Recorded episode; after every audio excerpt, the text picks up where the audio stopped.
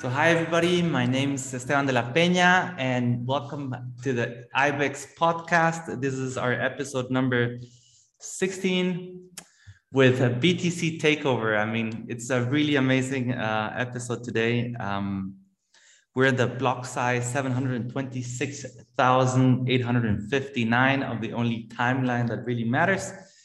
And uh, welcome, welcome Vlad thank you for for for joining us. Thank you for for coming to the podcast and sharing your stories. Um, i'm really glad you you managed to to to do some time. Where, where are you right now?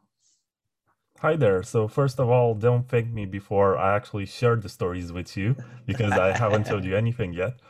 I am from romania and it's quite an interesting country right now for multiple reasons one which concerns the war that's going on with our neighbors at the north, with Ukraine.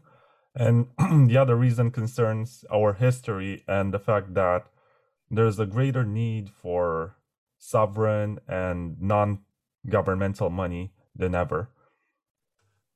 Indeed, indeed. And, you know, I've never been to Romania. The closest I've been is to Bulgaria and Sofia. Um, yeah, that that's our neighbor at the south. Uh, so if you were about to take like a four hour drive, you could visit a little bit of Romania. but I, I think the best part of it is actually near the center or on the western side.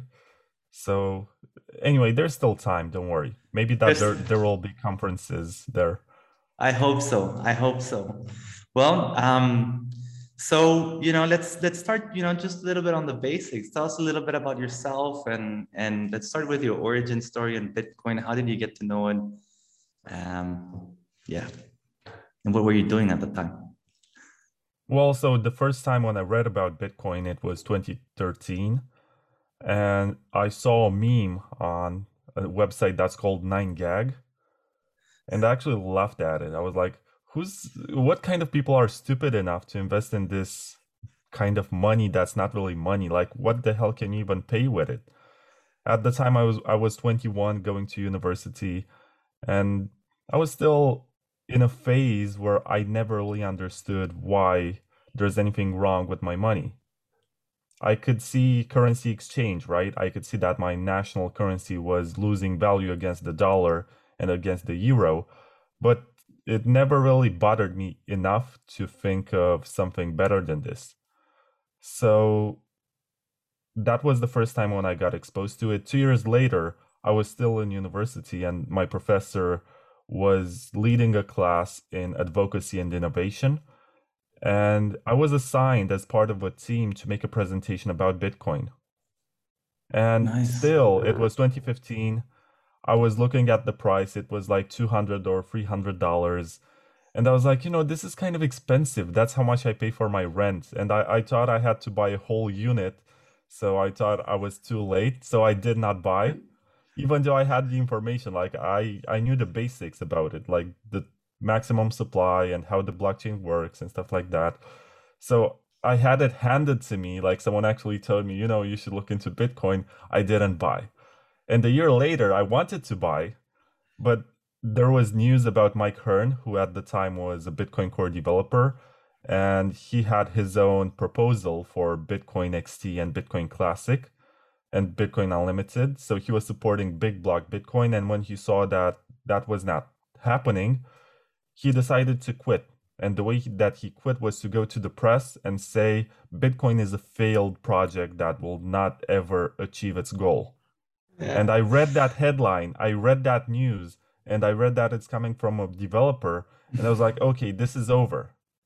There's no point in me. Actually, I had a very high interest in what was happening on the internet at the time. So I was surfing the darknet sometimes just to see what's out there, like random pages, because I was doing a thesis on internet governance. So I was very interested to see what's beneath the surface of what we see on the World Wide Web. So I was getting exposed a lot to Bitcoin at the time, but still I I didn't own any. So it took me another year until 2017 to actually take the leap of faith and actually buy some. And I can say that on one hand, I feel sorry for myself because I had all the opportunities, I had all the information handed to me on a silver on a silver platter, and still I did not take advantage of it. But at the same time, I know that if I bought in 2013 when I first heard about it, I would have sold it. I mean, yeah, you never appreciate something until you understand what it is. And I think that education precedes any kind of further involvement. So if you only buy it speculatively because you see that the price is going up, most likely you're going to sell it at some point and you're not going to care about anything and you're not going to learn about why sovereignty matters. You're not going to understand that there is financial censorship that's going on in the world right now. But I think that the direction in which the world is heading, which is wrong, by the way, and with which I disagree, but if there's anything that it does, it just proves that Bitcoin is useful. So we are at a point in history right now when it's quite obvious. So it's not just speculation. It's not just the imagination of someone who's writing stories about how the world can censor payments. It's reality. We have seen cases where even established democracies from the West have censored payments. And there is one way that you can avoid that, and it's non governmental and it's neutral and it's pure in the way that it was created. It has no agenda behind it. The way you use it is the way you choose to use it. And that's what I still like about it.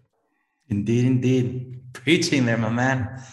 That's good. That's good. Um, you know, and and and I think I'd like to dig a little bit more into your past because I think that's that's a, it's a very interesting story. I mean, um, I also feel connected to it. When when when I got in, there was also a point. Um, it was also around, I, I got in around 2014, but I froze like all 2015 and, and going to the to the block wars, like I, I froze, right? And and I, I hate myself for that. And because I didn't push, I, I, I studied, but I had to push myself a little bit more. And and I was hesitant. Um, but then again, I think that's important because that gave me the conviction that I have today. And, and I see that with you, right? I, things happen for a reason at the time that they need to happen. I, I do trust in that. And um, I would like to understand also more from the journey, you know, when on that transition, when you were studying about internet governance, there's there's a lot of basic like first principle things going on there. How how was that transition? Like where, where was that aha moment that you went like, wow, okay, this is this this is really it, right? Um, exactly because of all those headlines that you were reading. What what really pushed you to to go into it? Well, nothing really. Maybe it was the price going above the one thousand dollars top, which was established in 2013. So maybe the fact that the media was once again paying attention to what's going on with Bitcoin caught my attention. At the time, I was interested in applications that cannot be censored and stuff like that. So I also got into Ethereum, but I got disillusioned very fast. But to its credit, I think Ethereum only made me like Bitcoin a lot more. If there is mm. anything going on from my past, you know, it was just that I felt so disillusioned with it that I realized that you don't need to dis- to compromise on decentralization when you design something. You can think of the use cases and be like, we, we need to build this right now because we need it. But at the same time, if you cannot do it in a scalable way and in a way that actually preserves decentralization, it's pointless and it's going to end up eh, with the same problems of the stuff that you are trying to replace. Yeah. So yeah. Mm-hmm. What what I'm getting at is that in the beginning I wasn't hundred percent interested in Bitcoin. I was more interested in Ethereum just because it has better marketing and it promotes some ideas that are very appealing to people who study the internet. You see that there's censorship going on, and you're like, okay, so this this platform promises that you can deploy your application on top of it and it's like a world computer right it's yeah. something neutral and it's so cypherpunk and so cool when you talk about it but when you look into the specifics and realize how it's done because it's not only about what, it's also about how. You're going to discover a lot of nasty stuff. And we have seen these days with situations with, I think it was MetaMask and OpenSea, which are two services that run on top of Ethereum. They decided to arbitrarily censor some users yeah. and block some accounts and some trading. And that's the way that you can get around something that apparently is censorship resistant and neutral yeah. because it's not decentralized. Indeed. So, what's the point, really? Indeed. And I, it took me also a while to, to recognize that I was um, with Rafa, our CTO, we, we had this project also, we were working on Ethereum and and we did you know website called simple ico where you could you know just do your erc 20 token. Super easy right? And then, there you go that's an ico right? Um, but then on the scalability it just doesn't scale right? It, it, it, it, the fees are super high. And then when you go further back and as, as you mentioned like how it is done you start recognizing a lot of things. that There's, it's actually very centralized. It's not really what they promised, although the rhetoric behind it is is appealing. Um, what would you think? Like, what were the the the? You mentioned them. I think you mentioned them, but I would like to go a little uh, do another round on that. Um, what are the key things to to see of why Bitcoin is Bitcoin and the rest is, you know, just projects? Well, there are many layers to it. There's the technical one, there's the social one, and I guess it's also the Immaculate Conception one, which I guess is also social and technical at the same time. So it's like an in between. Let's start with the Immaculate Conception because this project came out of nowhere.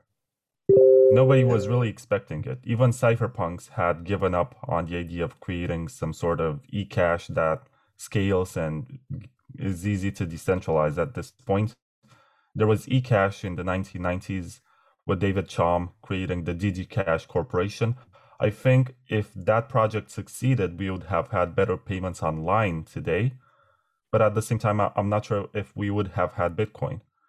So the yeah. fact that it failed only led to more research being done in the shadows because this was not out there. There were not many places where you could read about it, and you just had to be part of the right group to be able to follow the developments.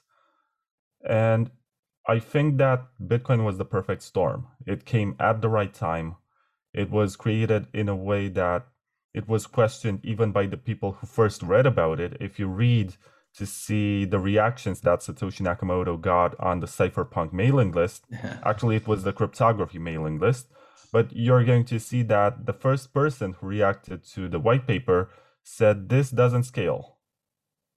Yeah. He just Indeed. said it like you cannot really put all of the world's transactions onto this network. And he was partially right because he did not envision that this can be successful enough to have side chains and second layers and stuff like that to support it. But it's still interesting to see that even if this was mathematically sound and it had some very smart ways to encourage honesty and solve that Byzantine general's problem, it was still criticized in its inception. And the only guy of all of them who was encouraging and supported it was Hal Finney. So it's easy to say stuff like, you know, Bitcoin had a pre-mine, right? Because Satoshi was the first miner. So he was the one who accumulated a lot of Bitcoin and we don't know who he is. And this is the kind of rhetoric which justifies pre-mines in other shitcoins. But when Satoshi was around, Bitcoin had no monetary value. And the people who were very early on involved, they were just motivated by ideology and they saw potential in this money system. You can go as far as seeing that there was Gavin Andresen who established a faucet, which is a way, it was a landing page where you'd write a CAPTCHA text and then you'd type in your Bitcoin address and you would receive, I think it was 50 Bitcoins or five, something like that. But anyway, you could get Bitcoin for free at the time because it had no monetary value. There was no market for it. And I think one of the first use cases was the pizza, and then there was alpaca socks, with just a random merchant saying, you know, I'm gonna make socks out of wool and I'm gonna deliver them to you and you can pay me in Bitcoin. And people were paying like a thousand Bitcoins for a pair of socks at the time because there was no ah. economy for it. But this was needed, you know. It's very easy to judge right now looking at the price, but this is how you establish a market. And everything else that was created after Bitcoin comes on a very well established market and with high expectations. I remember last summer that there were lots of issues with what they define define nowadays as rug pulls. Back in the day, they were exit scams, but never mind. So you had all of these DeFi rug pulls, and they were like, yeah, so the protocols was not developed properly, it was rushed, and blah blah blah. There's no excuse for that. You know, it's been 13 years right now. Is it 13? Yeah, 13 years right now since Bitcoin launched. And there's a lot of research going on the fact that you wanted to follow the trend and follow the gold rush to make a quick buck does not excuse the fact that you could have used better cryptography you could have built a proper infrastructure you could have consulted actual experts who have been doing this for longer than 10 years and yet we have all of these problems and you know you asked me what makes bitcoin so good and so unique I've explained to you the Immaculate Conception side. Now I have to go into the social side because you have lots of people who treat Bitcoin as if it's their full time job, even though they don't get paid by anyone to do it. All they do all day is help others, and they're willing to explain to you, like, they're willing to go on a call and talk with you for a couple of hours and explain to you why this matters, help you run a node, help you get onboarded, set up your wallet, and stuff like that. And this is really priceless and has to do with the Immaculate Conception itself. Because if you find the same situation in Ethereum, for example, most of them are paid by either consensus or by some other mm. company which funds Ethereum projects. In the case of Bitcoin, it's all voluntary and it's pure. And the people who are involved show some genuine conviction. And it's a major difference when something happens organically and grassroots and bottom up as opposed to something which happens top down because the coin has a marketing budget and decides to spend some of their money on people who are going to become advocates and educators and you know people who onboard others and those are mercenaries you only pay them once and they're going to do their service but as soon as you stop paying them, they're going to just switch to the other project which pays them. That's not something that you see in Bitcoin. People actually get it. They see that this is this might be our only chance to resist Big Brother and censorship, yeah. at least financially. But there's also some interesting stuff that's being built on layers to also support other use cases. So they understand that this is good money, this is honest, this is pure, this is not controlled by any one party and they're going to give important moments of their life they're going to sacrifice some other pleasures or activities that they might be doing just to help others on board. And that's priceless. That's not something you're going to find anywhere else. Maybe you find some in the linux community and open source development. That's also where you see this type of altruism. But in anything that's about money usually this kind of education and this kind of support would cost you a lot, but people are willing to offer it to you for free. And then there's also the technical details, the technical aspect, which makes Bitcoin good money. And this has to do with decentralization mostly, and the fact that the network is fair and allows anyone to participate and doesn't discriminate, at least you can discriminate according to some addresses, and this has been done by mining pools like Mara. This was an issue last year when they were pressured into accepting all transactions. But the fact that you can have another miner on some other part of the world who's incentivized to get your transaction fee only means that we're going to have censorship resistance for a longer time. And I think it was Paul Sztorc, I think on Twitter. He is Truthcoin, but he said that Bitcoin is going to be free and censorship resistant as long as there is only one nation state that's free and enables free mining. And while I I agree partially, I'm happy that we have multiple jurisdictions and Bitcoin can play this arbitrage of nation states so that it never really falls onto one extreme. It was easy maybe a few years ago to call it a Chinese controlled project because a lot of the mining was happening in China. But what happened last year is that a large part of the miners migrated away from China, and we see a situation where it's a lot more decentralized. And it's only going to get more decentralized, specifically of that social layer which I described. There are more people today than ever who mine from home. There are today hmm. more Bitcoin nodes being ran from home because the interfaces got so easy that even a grandma can run something like Run Citadel, Raspberry Blitz, Umbrel, stuff like that. Yeah. And oh, Umbrel it's only awesome, going man. to get better as we progress and as we discover new ways to make Bitcoin even better. So th- this is why I think that it's the project that succeeds. There's also the price part, and there's also the market expansion side, which is important because it supports all of the activities that I de- described earlier.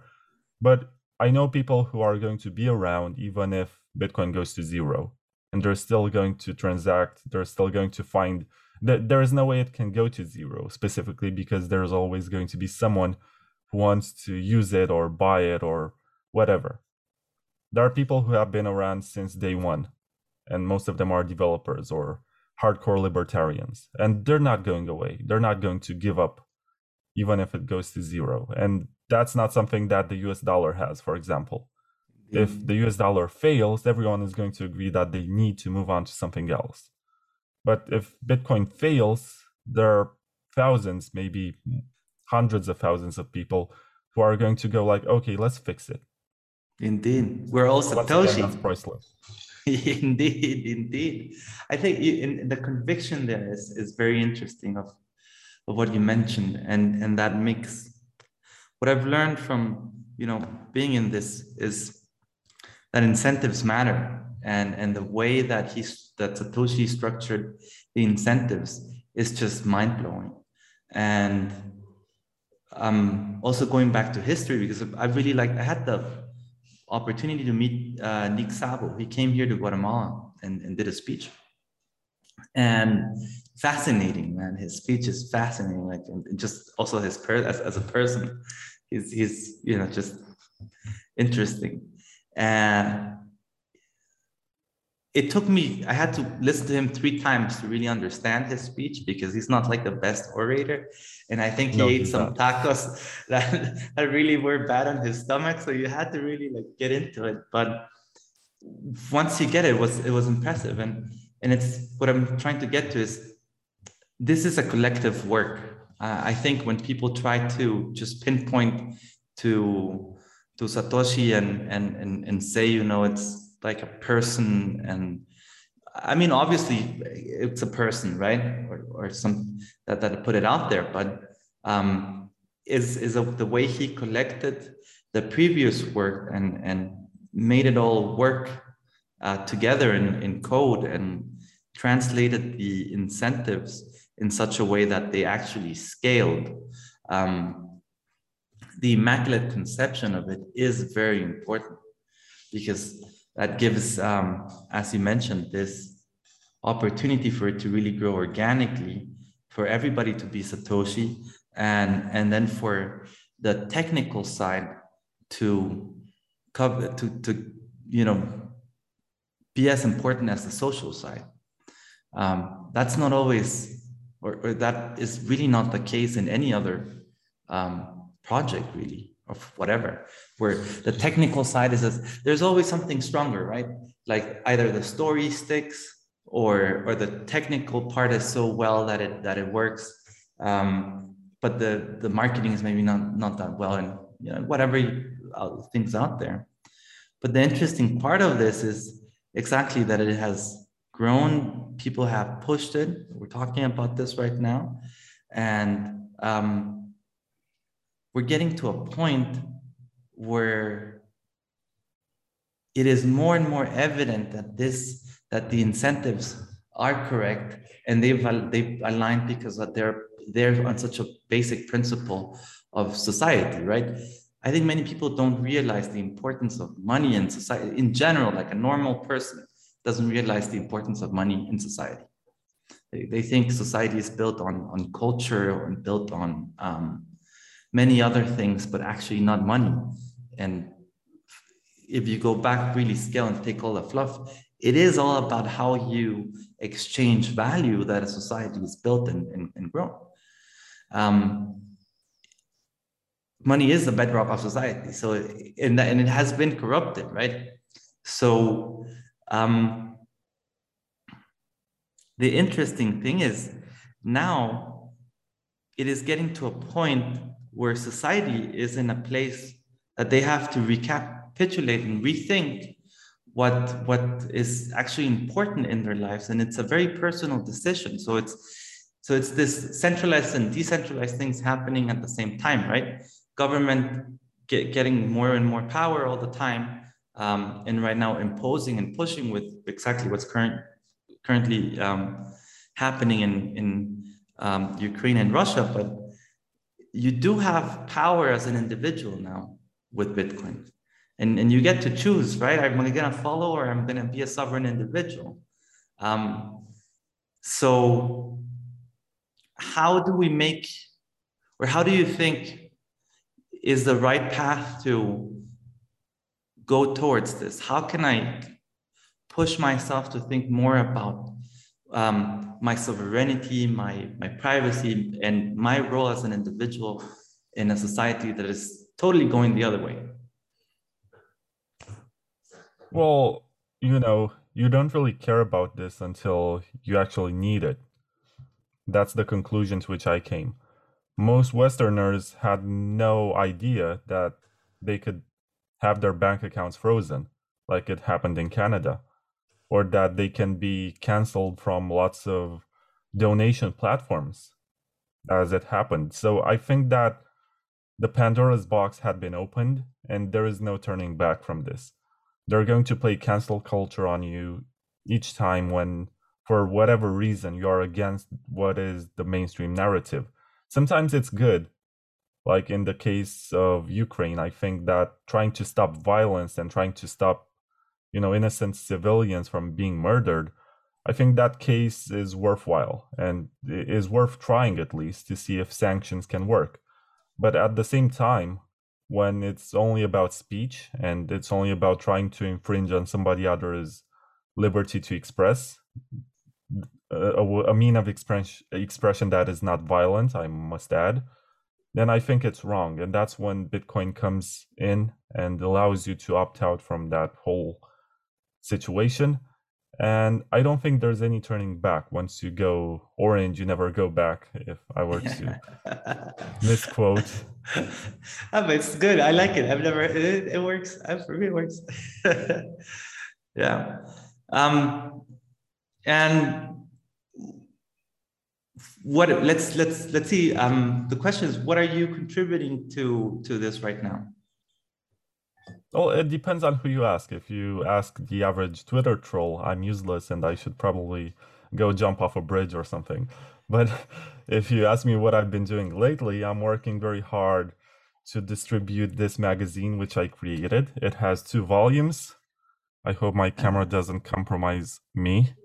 It's the filter it's, which does this. Yeah, it's the okay, filter. So I hold but I can see here. it. Yeah, there. Okay, so I have this first volume which nice. features articles which I wrote.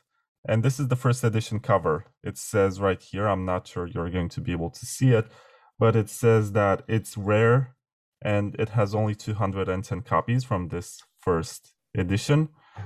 And it goes up in value until one magazine equals one BTC. it has pumpamentals. I've learned this from Richard Heart, right? And the second volume features a whole history of my podcast. I'm I have been running the Bitcoin Takeover podcast since January of 2019. And basically each guest who has ever been on my podcast, this is Peter Todd, if you can see him.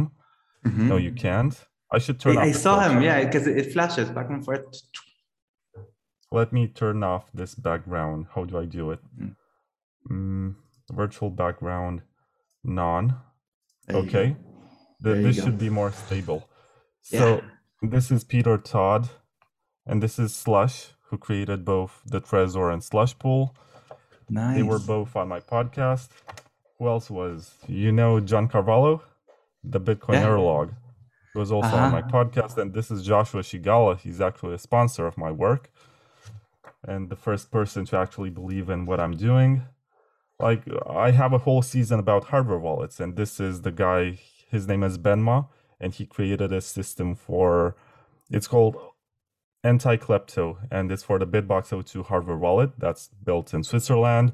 I also have Charles Guillemet from Ledger, mm-hmm. and he's the CTO of the company. So I have lots of interviews with lots of interesting people, and I decided, you know, this only covers the first 109 episodes. I have more that are out there right now, but this has at the same time one page for each guest and also some intermediary pages, 130 pages of content on this one. And what it does is, for example, you open randomly, and this is Donald McIntyre. I'm not sure if you know Donald McIntyre. He's Argentinian. No, uh-huh. But he's a collaborator of Nick Szabo's, and I've had him on the first episode of the podcast, so it's a coincidence that I open here. But the structure is that basically it says why you should listen to this episode and the element of surprise that you're going to find in this episode. It gives you a slight spoiler about what you're going to find, but also has a QR code, which if you scan, you're going to be directed to a page where you can listen to this episode without registration. So it's not Spotify or Apple or Google or anything. It's a self hosted service which allows you to listen even on Tor browser. And also, if you want to download the episode for offline listening, you can also do that. It's very private and it requires no registration. It's just a matter of clicking play. So it should be. I should be wor- promoting this as well as this one because they're indispensable. You cannot have one without the other. And this one has more classical style of articles. Like, let me show you the summary. This is copy number 25 out of mm-hmm. 210. I kept it for myself because I'm born on the 25th of February. But this is the summary. These are the articles that I have. Let me read some that you can find. There's one that's called How I Almost Got Rich Mining Bitcoin and Slush Pool for a Month. And it describes my experience with home mining. Another one is called Five Reasons You Should Run Your Bitcoin Node on a Raspberry Pi. So I have one about mining, I have one about running a node. Then I have one about decentralization. It's called Elon Musk Doesn't Understand Decentralization, but You Should. And this this is basically a deconstruction which I wrote. So I made fun of him a little with PayPal and a hundred x block size and whatever. I I tried to use the tweets that he posted last year when he was announcing what he's going to improve in Doge, just to explain why that's not sustainable and it's a bad idea. And these ideas were first presented in the case of Bitcoin in that context.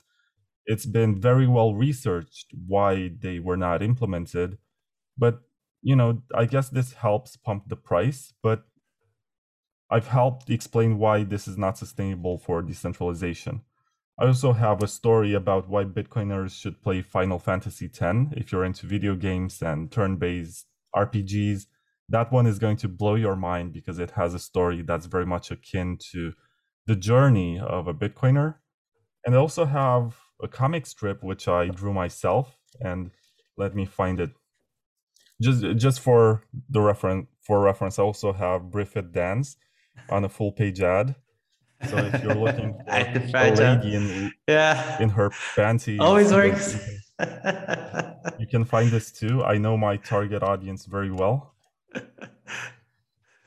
This is my comic strip, which tells the story of Bitcoin state ah, scaling debate, Bitcoin XT and Classic and Unlimited, and Segwit 2x. Basically, in this left side, actually it's right, in this right, right. side, uh-huh. right here, this is Bitcoin being unchanged and constant and eating popcorn while everyone else was trying to come up with proposals. And by the end of it, you see Bitcoin being evolved like in Dragon Ball Z, right? with lightning on top and laser eyes. And these are I've posted some logos of Liquid and RSK and other stuff that was built on top of it. So I love know, that. just ate popcorn up to this point, and then it just went in evolution mode. But there's, I, I, there's I love the laser, man. I love the laser with the laser eyes. You have to do a sticker. I even have a guide for how to build your own hardware wallet if you're interested.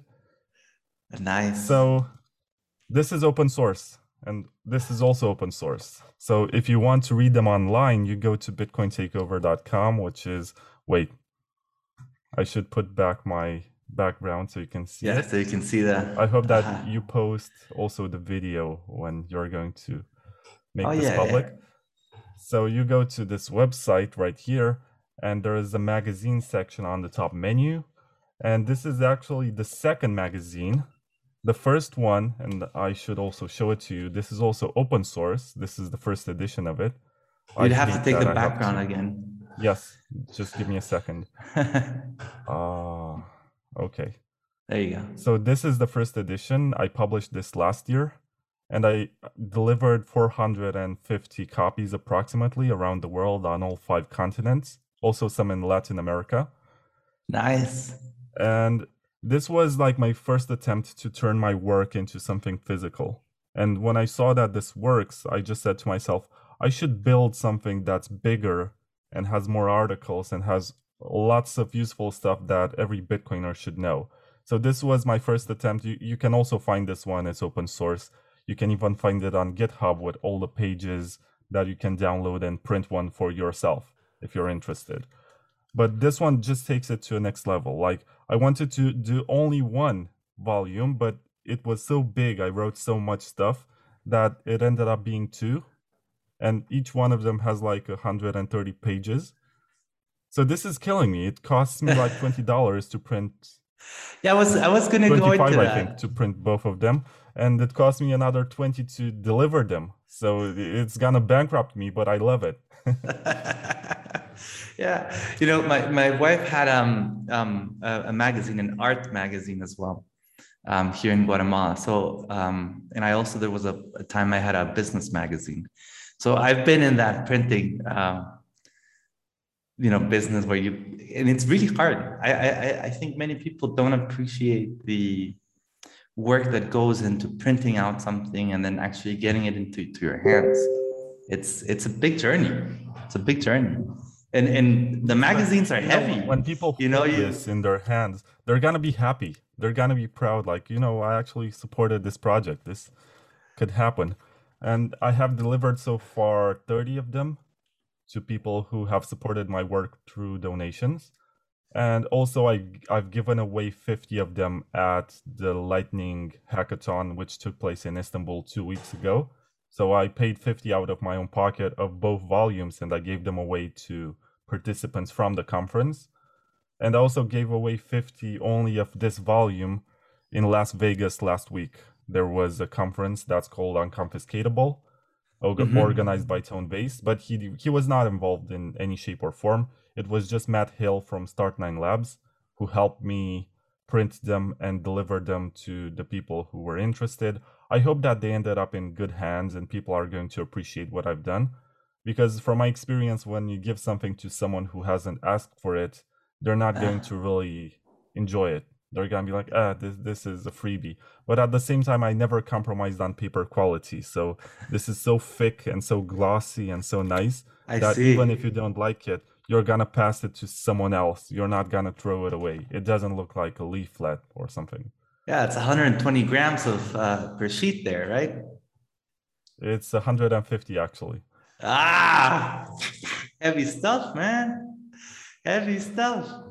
I like Both that. of these I like have 1.2 kilograms, just so you know. yeah. That's why it cost me twenty dollars to deliver it. Yeah, yeah. That's the, that's the that, yeah yeah. Been there, man. Been there. I, I appreciate that you're doing that. I really think um, I'm. I mean, I have to admit, Carlino told me, and I and, and then I started looking into the scope of things that you've been doing and I was impressed. And exactly as you mentioned, all the amounts of, of, of um, podcasts that you've done and seeing it, I think you know, putting it into the physical world, into the magazine. I love it, man. Keep keep on keep on doing. Don't stop. Don't stop. Yeah, and if you don't want to support my work for whatever reason, you don't like my face or something, you can get these for free on both my website. And if you don't want to access my website, you can find them on GitHub. I've open sourced every page. So you can get nice. them if you have a meetup or a conference, you can take the contents and you can print them and deliver them to the people who attend. So I, I'm not trying to make money off of this. I'm actually losing a lot of money out, out of it. But the point is to provide nice looking education because there are lots of books out there, but I think that there's potential in the magazine format. As in a book, you have to follow a certain idea and you have you need to have each chapter following the other in terms of providing education. And most people are not going to follow the entire book. They might be interested in only one small issue. And I think that magazines are a nice gateway drug if you are only interested in mining, for example, you're going to read that article about mining. And this can sit on your coffee table and you can read just what interests you and then you can pass it to someone else. But at the same time, these are also collectible because each magazine that I deliver is signed and numbered and is part of a very limited run.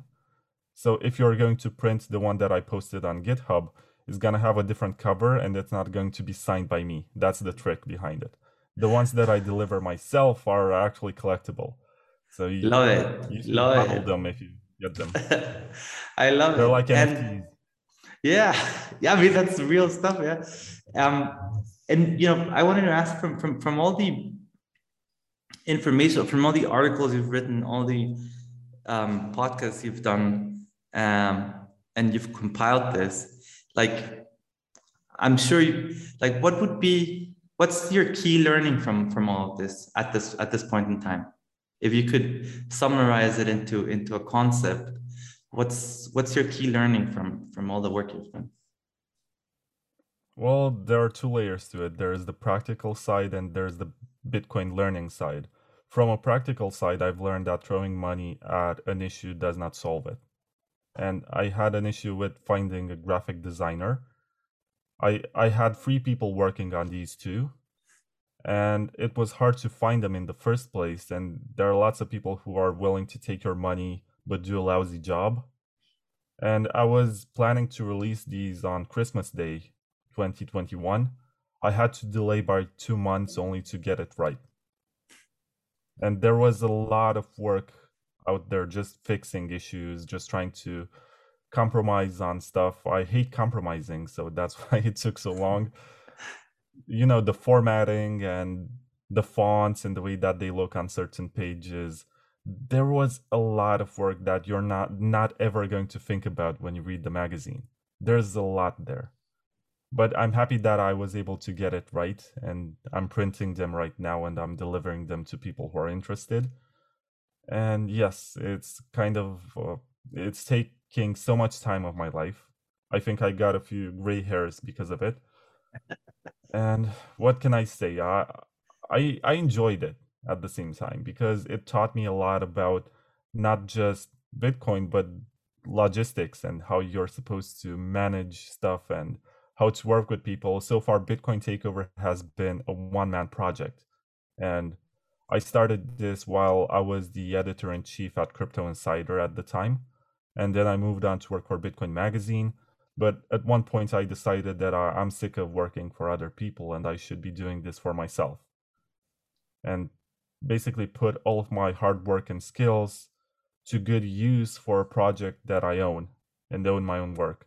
And that's a very Bitcoin aspiration, mm-hmm. you know, sovereignty to have something of your own but it's also a lot more difficult. It's a lot easier to fulfill tasks that you are being assigned and get paid at the end of the month, as opposed to trying to do everything by yourself. And let me tell you that, you know, printing these and delivering them takes time that I could have used to write something new or expand my podcast or stuff like that. There's always a trade off involved, but I've learned to take it slow and lower my time preference because there was a time when I would write like three, four articles a week. Right now, I'm writing a lot less than that, but I think I'm writing a lot better than that. So if I compare my work to what I used to do a couple of years ago, or maybe three or four, maybe that I work less in terms of output, in terms of how much content is there, but I think that the quality has also improved. So if I were to choose between ha- having high quality or something that is going to make me feel embarrassed in a few months, I think I would rather do something that makes me feel proud about having spent time on it. And for this, I must also thank my two big sponsors who have been, you know, yeah. supporting my work. Because it's very hard to get by and make ends meet. The first one is Vaultoro, and there's Joshua Scigala from Vaultoro. He has a business which allows you to trade Bitcoin for gold and silver. A lot of Bitcoiners are not going to appreciate that, but many of the early adopters were gold bugs and were very much into the idea of sound money. So they would rather trade Bitcoin for gold during the bear market, for example. So at the top of the bull market, they trade Bitcoin for gold. They huddle that gold, and then when there's the capitulation moment with the lowest price, they buy Bitcoin again with gold because they perceive gold as an asset which loses less value in time than the US dollar or any other fiat currency. So that's the consideration behind it. And there's more to it because he taught about everything else and he built his business after Mount Gox collapsed. Mm-hmm. So basically, you can even solicit, you can make a request to have the gold del- delivered to your door if you can afford that, of course, because it's quite expensive. yeah. And even if the business, if something bad happens to Vaultoro and it's not going to be around anymore, there's still a gold certificate that you can use to claim your gold from the vaults, which is insured by Swiss companies and stuff like that. It's complicated because gold is serious business. You need to pay men with guns to secure it and military facilities and stuff like that. So there's a lot that you're not thinking about when it comes to gold, but it's humanity's oldest form of money, and I have a lot of respect for it, for the fact that it's still around but I got too much into specifics. The other mm-hmm. sponsor that I have is Wasabi Wallet. I have their old logo here.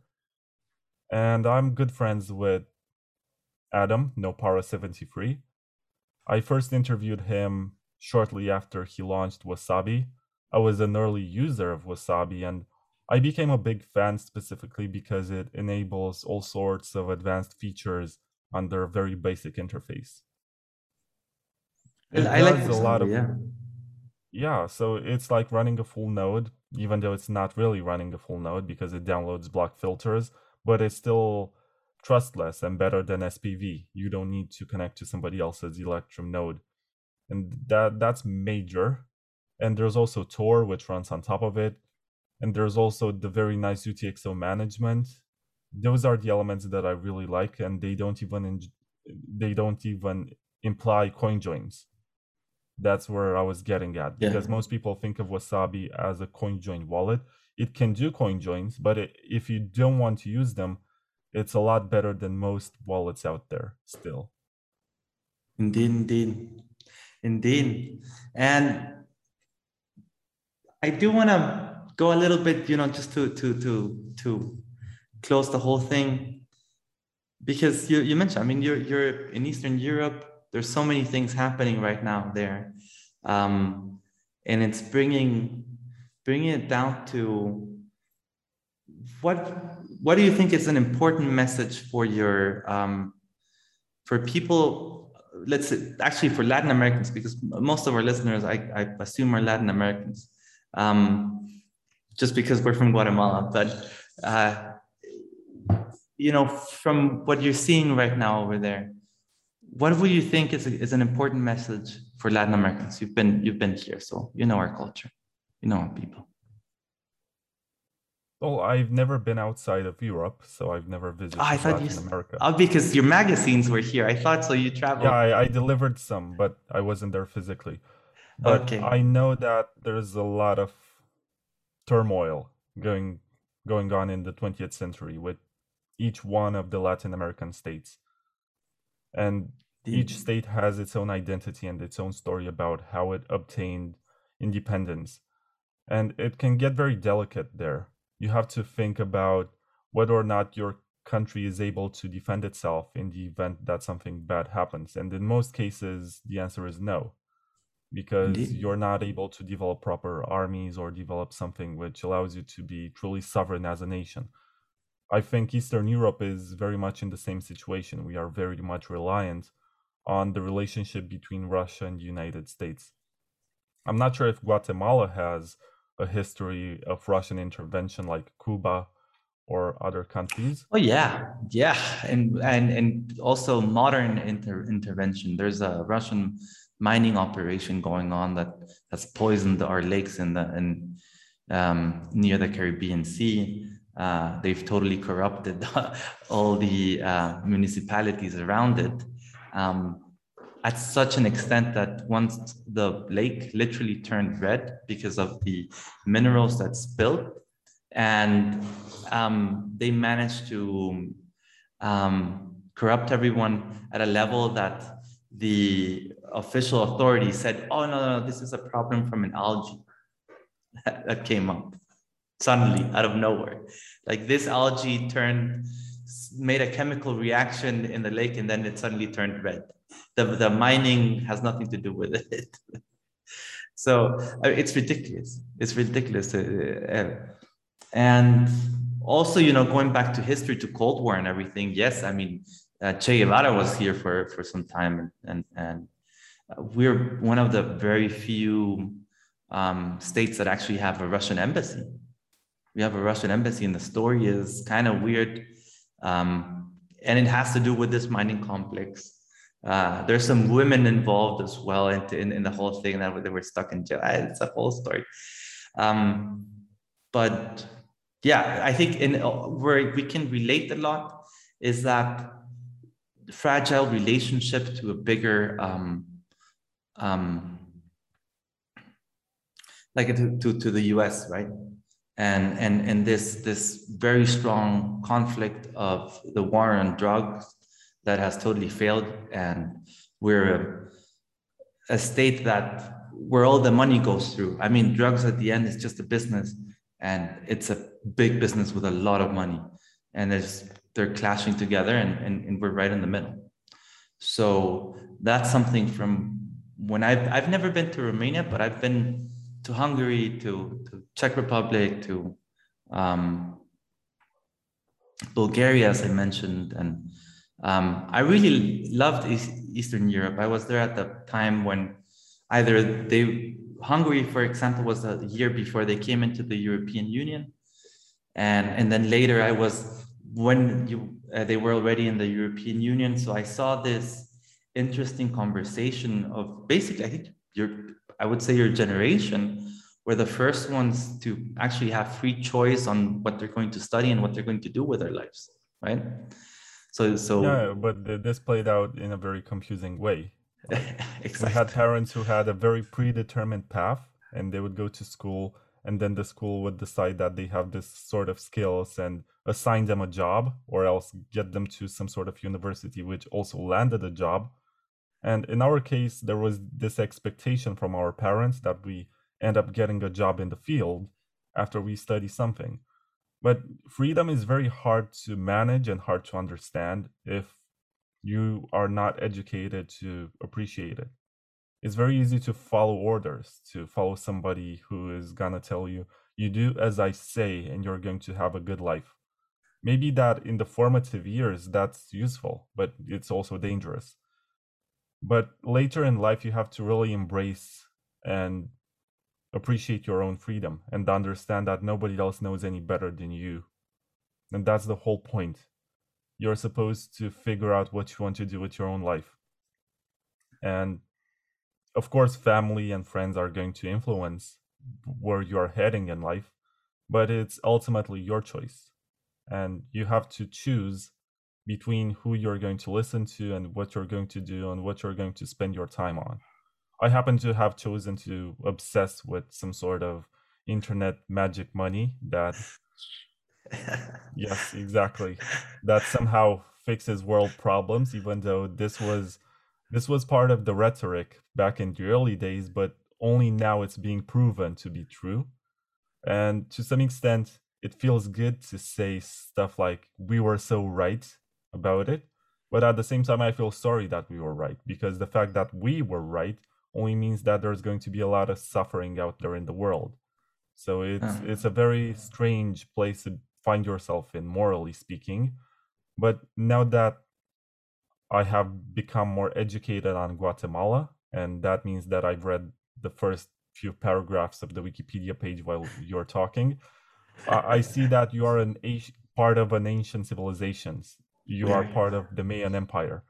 So it's very hard for me to come and educate you on what you should be doing as an Eastern European because you have seen so many changes happening with your civilization and you have seen so many empires from the Spanish to the Americans coming and trying to conquer and also the Russians and tell you what to do and how you should behave.